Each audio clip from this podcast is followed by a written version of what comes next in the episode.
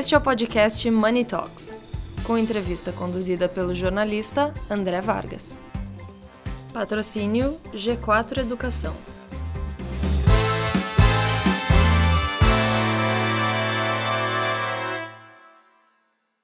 Olá a todos, bom dia, boa tarde, boa noite. Apresento agora a série sobre educação corporativa de Money Talks, recebendo mais uma vez o meu amigo André Freire, sócio da ESEC, consultoria de recrutamento executivo. André, meu xará, muito obrigado, bem-vindo. O que, que você tem para nos contar dessa vez? É, por que as, as exigências de contratação das empresas no C-Level, que é a área que você atua, elas mudaram tão rapidamente? Legal, André. Obrigado aí pelo convite. É, é, as mudanças elas vão ocorrendo, né? Sempre que você tem algum tipo de mudança econômica, mudança social, mudança é, de, de, de, conceitos, né? E basicamente tudo tem acontecido no país nos últimos anos nesse sentido. Então você soma aí uma pandemia, você soma isso com muitas empresas tendo que revisitar praticamente o, como, como é que eles trabalham junta isso com uma eleição, né, todas as complicações de uma mudança é, relativas a essa eleição. Então, assim, sempre o nosso mercado é um mercado engraçado, né, porque é, é um mercado que funciona bem nos extremos. Quando a, a economia está crescendo, as coisas estão acontecendo, você tem muita contratação porque tem abertura de novas posições de C-level. Quando você tem é, situações como uma disrupção de mercado, que é basicamente o que está acontecendo, você tem muita troca. E o que ocorre é que é, é, é, é interessante, né? Porque quando a gente está começando a carreira e a gente é gerente, a gente é analista, você vê que a gente começa a correr atrás de. É, eu, vou fazer uma, uma graduação, uma pós-graduação, eu vou ter um, um, idioma, eu vou fazer um curso de inovação, de, de, de consciência digital. E de repente você vira um diretor parece que as coisas, ah, agora eu sentei numa cadeira de diretor, não preciso fazer mais nada, né? Então é, é, o que acontece um pouco se você for olhar, né? Então você pergunta, pô, por que que troca tanto o diretor, né? O que acontece no C-level? As pessoas param de aprender, elas acreditam que, puxa, eu cheguei numa posição, agora eu posso ficar aqui, fica 5 a 10 anos na mesma cadeira, não faz mais nada. Então hoje a gente fala muito do lifelong learner, né? Quer dizer, aquela pessoa que ela tem que continuar aprendendo. Pega um médico, o médico fica 5 anos sem ver o que está acontecendo no mercado, no, no mercado dele, né, tecnologias, disponibilidades, ele praticamente morre. E o executivo ele não, não sente isso. E aí ele vai ver que daqui a 5, 10 anos ele não serve mais para o momento atual, que é o que está acontecendo. É, houve um cenário de aquecimento na, na busca por, por, profissionais de alto gabarito durante a pandemia. É, como é que será a partir de agora no C-Level? O que, que que chave que virou? É, o cenário ele continua aquecido, né? Nós lá na ESEC a gente tem crescido nesses anos de pandemia de 20 a 25% ao ano, então um crescimento muito relevante, de novo muito voltado em trocas de executivos, né? Muito mais trocas do que novas posições. É, e, e, de novo, buscando competências que não eram competências requeridas quando você tinha uma situação de mercado um pouco mais estável. Né? Esse é o ponto. Qual é esse perfil mais buscado? Assim, é, muda, muda o perfil de busca de segmento, de setor para setor? Ele muda um pouco de setor para setor, mas hoje eu diria que as, a, o lado mais humano, né, então a humanização desses, desses executivos, é o que está sendo mais requerido. Então eu diria que são muito mais pontos comportamentais e culturais do que pontos no, no, lado de voltar a, a, ter conhecimento técnico. Né? A única parte de conhecimento técnico que também ele, ele envolve também um lado comportamental que está se requerendo no mundo de hoje é uma consciência digital. Então esse é o principal ponto. A gente vê muita troca de executivo, que são executivos que não têm essa consciência digital, e não estou falando alguém que vai construir um app, ou, ou, é alguém que vai saber, no mínimo, como é que você usa ferramentas digitais para poder liderar um time à distância. Então são temas, às vezes, simples, né? Que a pessoa ela não tem essa capacidade, ela não consegue. Então ela fala: não, na minha empresa não vai ter trabalho híbrido, a gente vai trabalhar 100% presencial. E aí você perde gente, porque hoje as pessoas não querem trabalhar 100% presencial. A, a, área executiva, o mundo corporativo, ele, ele, algumas palavras, alguns termos ganham força de tempos em tempos, eh, são readaptados, são mastigados e viram mudam um pouco de sentido e ganham força renovada. Por favor, me ajude. Uhum. Me explique o que é neurodiversidade. Hoje, você pegar a diversidade, né, a gente fala muito de diversidade e inclusão, mas a gente às vezes olha com, com, com um viés muito voltado para para raça, para gênero, né? Obviamente isso é importante. A gente tem contratado mais mulheres. É, é, importante que você tenha mais mulheres. É importante que você tenha minorias dentro da sua, do seu C-level. Isso está sendo requisitado pelos meus clientes. Mas a neurodiversidade é, é, é um pouco diferente, que é o, é o sentido de você pegar pessoas que pensam diferente de você, né? Que tenham mentalidade diferente de você.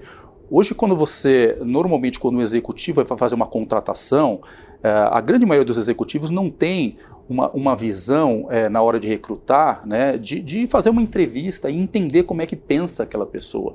E muitas vezes você acaba escolhendo a pessoa que pensa igual a você ah, ela pensa igual a mim, ela tem as mesmas, as mesmas, a mesma cultura, ela cresceu mais ou menos no mesmo ambiente.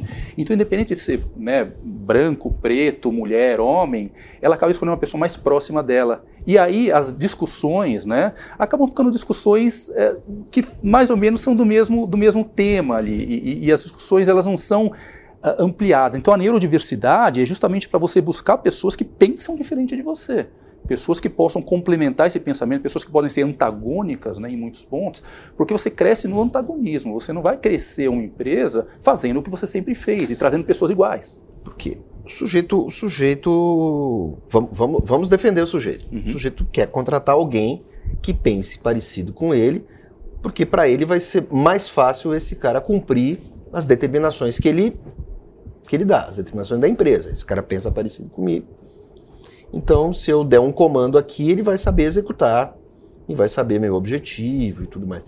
Seria mais ou menos isso que, o, que era feito. Isso. Mas no Brasil as pessoas também não são muito dadas a lidar com esse certo antagonismo. Né? É, é, é até mesmo o termo discussão, ele sai do contexto. É. Porque não é embate, é discussão, argumentação. Estamos preparados para isso? Lá fora a gente sabe que não. Perfeito. Eu, eu, acho que assim, se você pegar um mercado como o americano, ele é muito mais pragmático e muito mais. As discussões elas são levadas de uma forma, às vezes, duras, mas levadas num, num, num, num lado de não humanizar, né? de não, não tratar aquela não relação personalizar. como uma coisa pessoal, exatamente. Aqui no Brasil você tem muito isso, porque a nossa cultura latina, né, ela tem aquela coisa, poxa, ele está me atacando, né, não está atacando o problema.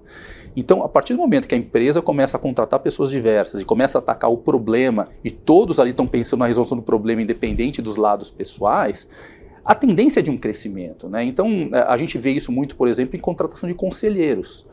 Hoje em dia, quando a gente contrata conselheiro, muitas empresas vêm para a gente e falam assim: Poxa, André, eu tenho um networking aqui, eu, eu colocaria meus conselheiros, eu consigo achar quatro, cinco conselheiros muito bacanas dentro do meu mundo, mas o meu mundo é que pensa igual a mim que cresceu como eu cresci, que fez o que eu fiz. Eu preciso justamente de pessoas diferentes aqui, porque eu vendo para pessoas que não são igual a mim. Né? Então eu quero ter pessoas aqui antagônicas, que tragam né, diversidade. Então eu, eu, ve, eu começo, eu vejo no conselho como um grande né, ambiente para isso, mas que isso é, depois tem que permear também para a diretoria, para o CILE. Porque no conselho é relativamente fácil é. lidar com isso. É. Todos são iguais numa estrutura, numa estrutura de comando, de execução, fica um pouco complicado. Por isso eu pergunto, o que é, caramba, viés inconsciente?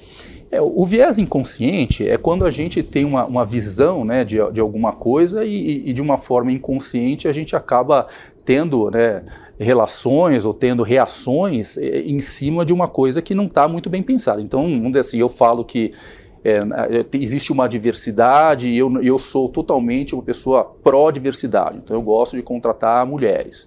Mas ali do outro lado eu estou de alguma forma fazendo algum tipo de assédio, algum comentário jocoso em relação a mulheres. Então, é, a gente tem que tomar um pouquinho de cuidado, né, porque existe hoje muito, o negócio de diversidade é tão forte, existe o que a gente chama de greenwash, né?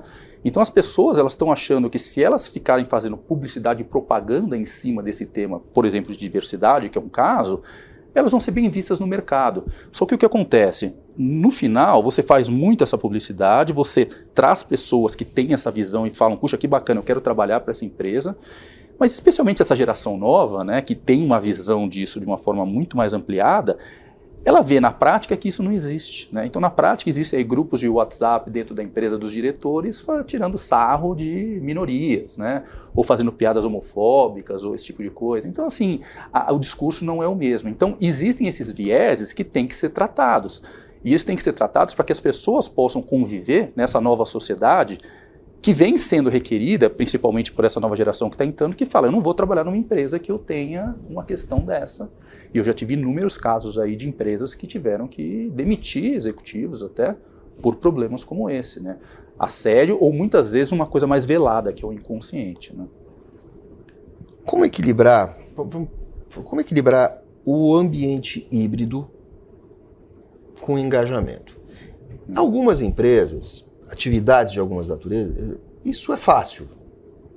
Mas isso muitas vezes não é fácil para, para quem está no comando. O C-Level não consegue lidar com isso. Como é que, como é que vocês podem fazer? Como, como os RHs, como os treinamentos, como a educação corporativa pode fazer para dar um clique nessa mentalidade, transformar o sujeito o, o comandante da operação ou seu diretor é, numa figura que consiga lidar com isso sem ter aquela, aquele, aquele modo de agir personalista, de eu tenho que estar vendo o que ele está fazendo. O sujeito pode estar, você pode estar vendo e o cara pode estar jogando Tetris. Exato. É assim, né? É, é, é, se a gente pensar, é contraintuitivo você ter trabalho remoto ou ter trabalho híbrido, porque você pensa em uma equipe, você pensa que as pessoas estão ali e elas estão disponibilizando o tempo delas, né? É, e muitas vezes, né, vendo fisicamente e ajudando fisicamente um ao outro, né? Porque você, é, não sei, eu, por exemplo, eu aprendo muito quando eu estou no meio dos meus pares ali, eu estou escutando as coisas. Então, claro. muitas vezes é, é, é, uma escuta ativa que você acaba tendo lá, você fala, puxa, essa pessoa falou tal coisa, eu posso usar esse discurso. Então, obviamente, isso é muito importante. Um momento como esse não adianta. Então, assim, você tem que criar ambientes híbridos, porque você não vai atrair pessoas se você não criar ambientes híbridos, e, e a realidade do, do, mundo é essa, e vai ser essa para sempre. Então, o que, que vai acontecer? Primeiro, Mas no híbrido você não consegue enganar muito tempo. Não consegue. No, no presencial, no presencial você, você engana. Exatamente, no híbrido não. E, e aí, assim, o, o, que, que o líder ele precisa fazer? Né? para criar o engajamento, ele tem que, eu acho que assim, primeiro é comunicação. Então, poxa, existem ferramentas de comunicação dentro da empresa que permitem com que essas pessoas pelo menos engajem de alguma forma, né? Isso é comunicação via, né, via, via, vídeo, via outra, outras é, ferramentas. Eu vejo times que se falam muito mais agora que o ambiente é, né, é, é virtual do que se falavam quando o ambiente é presencial. Tem casos que acontecem. Ele fala, puxa, eu estou tão preocupado que agora eu vou fazer mais. E aí a pessoa fala, puxa, tá, tá falando mais comigo do que, do que antes, né? Agora, o negócio do engajamento, ele vai muito na, nas características do, do, líder, né? Então, aquela coisa do líder servidor, né? Cada vez mais é importante hoje em dia. Quer dizer, aquele líder que entende que a hierarquia é reversa, então eu estou aqui para servir, é uma pirâmide invertida, né? Eu estou aqui segurando as pessoas, então o que, que eu preciso fazer para te ajudar? No híbrido, o líder servidor é mais importante? Ele é mais importante. Porque ele tem que falar para a pessoa, quando está no dia a dia, ela possivelmente vai ali no informal e fala, poxa, estou tendo um problema, estou tendo um problema pessoal. No híbrido, não. Então você tem que forçar. O que, que eu preciso fazer para te ajudar? Então a gente fala muito nesse negócio. E aí o engajamento ele vai muito também em temas que são, por exemplo, vulnerabilidade, né, André? A gente pensa assim, é, os líderes que são mais vulneráveis se abrem mais e conseguem trazer uma humanidade para esse discurso. E às vezes a gente faz até workshops com empresas e a gente vê que assim nunca teve um papo pessoal. Eu não sei o que, que meu, né, meu líder faz, eu não sei o que, que ele pensa. E, e, a gente sente que quando a gente quebra um pouquinho essa barreira, como fica melhor a relação, né? como fica uma relação de mais, maior confiança. Né? É, e isso gera engajamento. Então, o engajamento não é simplesmente você ter presença pessoal física, mas muito mais como é que você lida com, com um ambiente novo. E aí envolve também o negócio da consciência digital. Né? Puxa, eu, eu entendo que as ferramentas são diferentes, entendo que os módulos de comunicação são diferentes, como é que eu vou me comunicar com as pessoas, como é que eu não vou fazer o over, né? quer dizer, já que tudo é virtual, então eu posso mandar um WhatsApp WhatsApp meia-noite para uma pessoa. E isso está acontecendo em algumas empresas. Né? Você então, pode fazer, mas o cara não tem que responder. Né, então, é, essas são as regras que têm que ser colocadas. Né? Porque senão a pessoa fica naquela expectativa, puxa, não estou na empresa, será que eu tenho que estar 24 horas ligado? E está acontecendo muito disso. Uhum. Burnout por pessoas que estão sendo 24 horas ali conectadas. Né? toda essa conversa, ela rejuvenesce a busca por profissionais? Ela rejuvenesce, ela muda, né? Então, todas essas características e comportamentos a gente tem que buscar nesses executivos, que muitas vezes, como a gente falou, são pessoas é, acomodadas, que não procuraram né, se desenvolver nesses pontos. São pontos que possivelmente no passado, numa estrutura hierárquica de comando e controle, como sempre foi o Brasil, não era necessário. Né? Então era muito por, puxa, é, olha o meu histórico aqui, meu histórico foi esse e eu tenho direito de sentar nessa cadeira. E agora não é mais assim. Né? Então isso muda muito. Então os acionistas, né, os principais executivos da empresa, o CEO, eles estão enxergando pessoas por como é, essa pessoa se relaciona bem, essa pessoa ela, ela tem né, empatia. Cada vez mais a gente faz referência de mercado para entender como essa pessoa lida com esse ambiente de liderança, né? Então é cada vez mais importante. Por isso que muda o, o, o perfil dos executivos que a gente está buscando. Muda o perfil, você tem que lidar com a geração Z, isso. que é um pouco mais exigente, mas isso. já está no drive das empresas. Posso estar falando uma bobagem. Uhum. Assim, pegar o executivo tanto acomodado quanto o que está se acomodando, uhum. pegar esse cara e jogar ele para a educação corporativa? De deveria estar, mas eu acho que ainda não. Não, eu, isso não está maduro? Eu acho que não está maduro. Eu acho que eu, eu vejo muito que. Porque a, nos níveis inferiores, você tem cursos de especialização, mesmo os práticos. Olha, você vai trabalhar com uma nova ferramenta, você vai fazer não sei o que, você é vai isso. fazer uma integração. Há muita resistência. As pessoas. Das empresas ou deles? Eu acho que deles. Eles acreditam que não precisam disso. Ah, eu não tenho tempo para isso, porque agora eu sou um diretor de uma empresa, um vice-presidente. Eu não preciso disso porque o meu histórico, ele, na verdade, o meu currículo conta a minha história, então eu estou sentado na cadeira. Aí passam-se três, quatro anos, o mercado inteiro muda, você tem uma pandemia, você tem um trabalho remoto, você tem uma consciência digital, empresas que foram totalmente para o digital, porque eram de varejo, não podiam atuar, na, na, tudo fechado. Como é que você faz com aquele executivo que o e-commerce era nada e de repente o e-commerce vira 100%? E Você ele é um, ele para o sítio. E ele é um gestor de tecnologia dentro da empresa. E ele fala, pô, eu nunca mexi com e-commerce. Eu nunca contratei tanto diretor de e-commerce quanto nos últimos três anos. Porque empresas de grande porte varejistas, de faturamento de bilhão, o maior executivo de e-commerce era um coordenador, que reportava para um gerente, que reportava para um diretor, que reportava para um VP. E de repente você tem que ter um VP, porque o negócio passou a ser 50% do. Então, assim, posições foram criadas de certa forma. Né? Você vai no mercado buscar quem são os diretores de e-commerce? Tem meia dúzia. Esses caras ficaram ricos, porque todo mundo queria. Né? Então, quantidade de gente, supply chain, uma área também super demandada nos últimos tempos, né? E, obviamente, quando você vai para segmentos, né, todos os segmentos que, que, que, que, cresceram, alimentos seguiu crescendo em toda a sua cadeia, é, higiene, limpeza, um segmento que seguiu crescendo, agronegócio, um negócio super resiliente, que busca gente de fora. O agronegócio é muito aberto a trazer executivos de fora, porque não é profissionalizado, então ele é muito aberto. Né? E, e o próprio varejo de consumo que foi muito requisitado porque a gente, na verdade, teve muita troca de executivos por esse lado do consciência digital, de tudo isso. Né?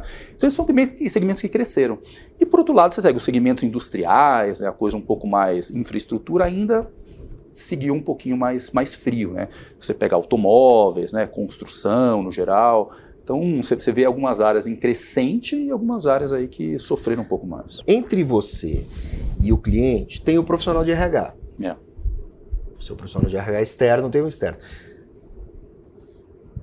É exigida também uma mudança de mentalidade por parte do profissional de RH? Como todos os executivos, o RH também tem que se, se, se reinventar, né? É, eu percebo, por exemplo, né, é, empresas que a gente monta conselhos ou troca conselheiros, está tendo uma abertura maior para a gente colocar uma cadeira lá de uma pessoa que vem de RH. Por que isso? Porque a gente enxerga que pessoas é uma coisa extremamente importante. Quando você tem essa pessoa dentro do conselho, obviamente o teu, o teu drive estratégico de RH ele muda. Então, muitas vezes o que a gente vê como segundo passo é mudar o principal gestor de RH da empresa, por alguma razão não estava né, performando. Infelizmente, ainda tem muita empresa que lida com RH como uma coisa operacional e, e tática, e não estratégica. Então, você vê empresas grandes, de grande porte, você tem muitas vezes o RH não, não, senta na mesa. O RH ele não é um diretor da empresa, ele é um gerente, né? Então, é, infelizmente, ainda pensa com uma coisa um pouco retrógrada. Eu, eu não vejo, né? Mas, mas uh, empresas que, que, que, enxergam que pessoas é importante, com tudo que está acontecendo deveria ser, porque né, é o mais importante de todas essas mudanças, elas estão tendo uma vantagem enorme. Agora, esses RHs, eles têm, como você falou, que se requalificar como todos os outros, né? Treinar eles, os avaliadores. Eles têm que entender toda essa parte de, né, de, de ESG, eles têm que entender diversidade e inclusão, eles têm que entender a geração Z, como é que trabalha remoto. Então, assim, eles estão tendo muito trabalho, né? É, e, e cada sofrendo? vez mais estratégicos. Estão sofrendo, cada vez mais estratégicos. Então, é, é, RH, eu acho que acaba sendo uma das cadeiras mais estratégicas que a gente tem hoje em dia. Tem muita cadeira de RH sendo trocada. Me fale sobre a nova, é a sigla da sigla. Diversidade, equidade e inclusão. Uhum. Como esse aspecto dentro do ESG ganhou força? E o que que isso, o que que você tem a ensinar para as pessoas, o que que você tem a dizer para quem está nos assistindo eh, sobre a importância desses três pontos? É, a diversidade ele veio para ficar. No começo era um, é, é, alguma coisa que veio de empresas multinacionais que traziam, né, o, das suas matrizes aí essa, essa diretriz, até no sentido de cotas. Depois foi se entendendo que trazer diversidade para dentro do conselho, ou do colegiado, ou do C-level era importante, né, porque é, gera valor, né, gera dinheiro no, na, na última linha. Então, assim, hoje é mandatório, André. Praticamente 90% dos projetos que eu faço, o meu cliente ele me pede na lista que eu traga diversidade. E eu diria que uns 50% dos casos é escolhida a diversidade, porque às vezes é muito, eu quero que você traga na lista porque eu tenho que, né, o RH tem que fechar um, um, um ponto ali, mas no final eu vou com o, o que eu estou mais tranquilo, né, que é a, o tal do viés inconsciente, aquela história de por causa disso a gente não chega na equidade. E não chega. Então, assim, a equidade né, é, é, vem depois disso. Agora, para mim, o mais importante acaba sendo a inclusão, porque tem algumas empresas que começam o programa com, com diversidade, falam, poxa, vamos ter uma cota, vamos ter. E daí começa a levar executivos diversos. Só que eu não sei lidar com isso, né? Quer dizer, eu, eu nunca me preparei aqui. Então hoje a gente faz, por exemplo, mentorias com CEOs de empresa para poder que ele entenda que como é que vai funcionar, quem vai no banheiro e qual banheiro masculino feminino. Porque eu tenho um trans aqui, quer dizer, como é que eu lido com isso, né? Como é que eu falo os artigos, né, os pronomes e tudo isso? Então, então tem, tem uma dificuldade. Né? Todos nós acabamos tendo uma dificuldade, é, é uma adaptação para todos os lados, mas a inclusão acaba sendo pensada depois. E daí, às vezes, você traz diversidade, a diversidade não se adapta àquela cultura e acaba saindo e permeia dentro daquela, daquele ambiente que, olha, eles falam que, que super bonito que eles colocam, mas no final eles não têm diversidade, né? Porque não, não incluem as pessoas. Então a inclusão é mais difícil. Mas né? tem que começar de novo. Tem que começar. Errou, tem, tem, tem. É um processo. Tem volta. É um processo de é um, é um processo sem volta, né? A diversidade é um processo sem volta. Hoje eu tenho é, projetos, né, processos aonde eu só quero diversidade. Então, eu tenho um projeto, eu só quero pretos, candidatos pretos. Não importa, você vai correr atrás. Eu só quero candidatos mulheres. A gente já tem alguns processos que são né, esse lado mais. Né, é, e, mas mesmo os projetos normais, eu tenho que ter uma diversidade dentro do processo. E aí, assim, como a gente tem hoje, como são minorias, como a gente fala, né, não, não por ser uma minoria populacional, mas uma minoria dentro de um ambiente onde você tem né, um, é, uma pirâmide aí, é, a gente tem que fazer um trabalho proativo. Então, nós, por exemplo, entrevistamos minorias sem ter processos, porque a gente quer ter um banco de dados importante de minorias ali dentro. Então a gente se reveza entre os sócios para ter esse banco de dados formado de gente boa ali, de minorias. Né? É um trabalho árduo aí para você ter essa, esse banco. Cara, muito obrigado. Espero que a gente converse de novo. Deve ser a quinta, a quinta entrevista. Eu acho que é, eu acho que é, André. Obrigado você. Puxa, mercado super animado, agitado. Eu acho que quem está buscando algum tipo né, de, de, de, recolocação, mudança, né, transição, é um momento inter interessante. Mas, de novo, se preparem. Né, se eu pudesse dar uma dica aí para o executivo de C-Level, que está sentado numa cadeira muito quentinha hoje, ela pode esfriar muito rápido. Então, se prepare. Você tem que se reinventar todos os anos. Muito obrigado. Obrigado, André.